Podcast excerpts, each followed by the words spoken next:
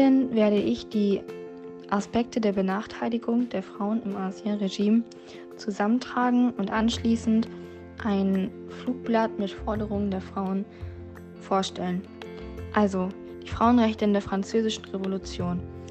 Die Frauen hatten nicht nur kein Recht auf politische Mitsprache, sondern bekamen auch nur 60 Prozent des Lohnes eines Mannes, obwohl sie vergleichbare Arbeit leisteten.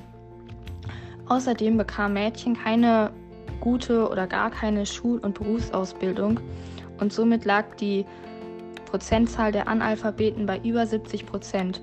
Im Vergleich zu den Männern war diese 20 Prozent höher. Somit hatten die Mädchen und jungen Frauen auch keine Chance auf, eine besser, auf besser bezahlte Berufe. Außerdem durfte der Mann alleine über die Finanzen entscheiden und konnte die Frau verlassen, ohne ihren, ihnen Unterhalt zu finanzieren. Ähm, anders war das allerdings im Adel, denn dort waren manche Frauen hochgebildet und hatten indirekten Einfluss auf politische oder auch gesellschaftliche ähm, Anliegen des Ancien Regimes. Allerdings galt auch das Eherecht für sie, also der Mann konnte auch adelige Frauen verlassen, ohne ihnen Unterhalt zahlen zu müssen. Ähm, die Frauen forderten ähm, gewisse Forderungen. Zum einen, dass ähm, sie ihrer Stimme bei politischen Anliegen äh, Gehör geschaffen werden sollte, also dass sie auch ein politisches Mitspracherecht haben. Außerdem bitten die Frauen um Ausbildung und Beruf und möchten höher von den Männern oder anderen Mitmenschen geachtet werden und möchten natürlich auch vor Elend geschützt sein. Und es sollen Schulen eingerichtet werden, damit die Mädchen von Anfang an die Sprache, Religion und die sittlichen Werte lernen und somit eine Chance auf ein besseres Leben haben.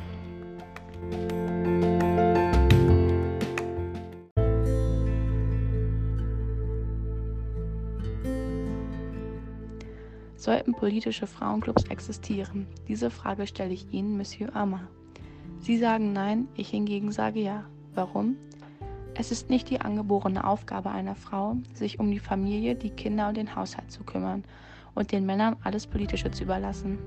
Auch Frauen und sogar Hausfrauen können in den Frauenclubs, die sie verbieten wollen, nützliche Pläne und Beiträge für die Revolution beisteuern, da Frauen eine andere Sichtweise auf diese Dinge haben als Männer und dadurch individuelle Optionen der Lösung für die Revolution bringen können. Ihr Argument, dass jedes Geschlecht seiner eigenen Art von Beschäftigung bedarf, sagt nichts aus, dass Frauen nicht auch von Natur aus dazu bestimmt sein können, Clubs und Bewegungen im Sinne der Revolution zu leiten. Wenn wir es nicht ausprobieren und so nicht die Erfahrung darüber sammeln können, können Sie auch nicht anhand von Beweisen behaupten, dass Frauen in der Politik nicht geeignet sind. Von daher ist es nur fair, uns Frauen und unseren Clubs eine Chance zu geben und uns so die Möglichkeit zu geben, dem Land und der revolutionären Bewegung Besserung zu bringen. Ich denke, ich spreche mit dieser Meinung für alle Frauen, die den Wunsch haben, politisch aktiv zu sein und mitzuhelfen. Von daher sollten die Frauenclubs die Freiheit bekommen, die sie auch verdienen und mithelfen.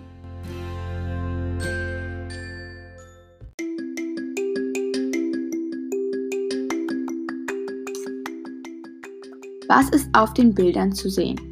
Q1. Es handelt sich bei dem Bild um eine Radierung aus dem Jahr 1789. Die Bildunterschrift lautet Der Marsch der Frauen nach Versailles am 5. Oktober 1789. Viele der Frauen halten Mistgabeln, Äxte, Spitzgabeln und Säbel in die Höhe.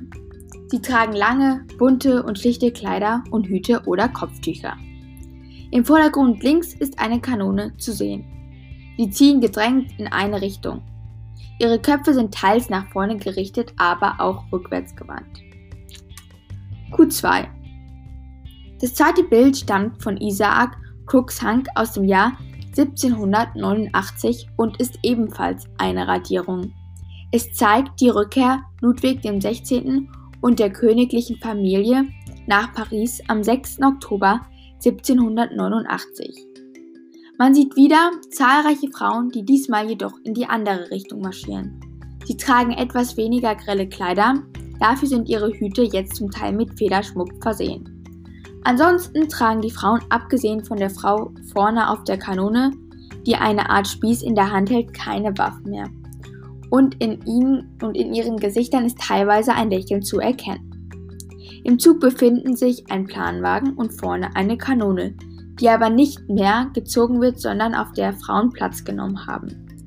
Rechts hinten im Hintergrund sieht man einen Galgen, an dem Personen hängen. Die Unterhaltungen werden durch Sprechblasen angedeutet.